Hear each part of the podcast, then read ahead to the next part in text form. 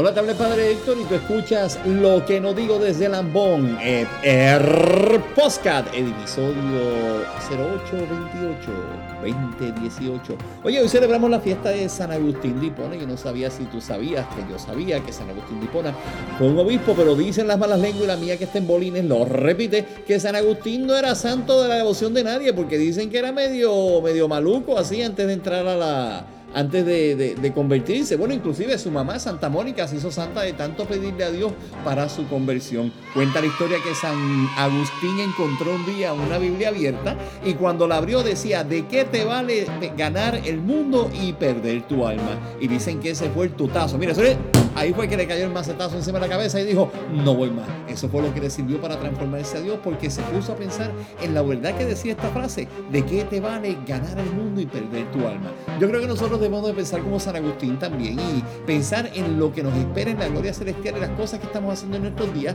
porque a veces hacemos muchas cosas que podemos poner nuestra alma en riesgo, pero como no le damos importancia porque no lo vemos, por eso es que tenemos que concentrarnos más en la vida espiritual. Bueno, será hasta la próxima cuando nos volvamos a escuchar en Lo que nos digo desde Lambón, el podcast, y este fue el episodio 0828 2018. Bye.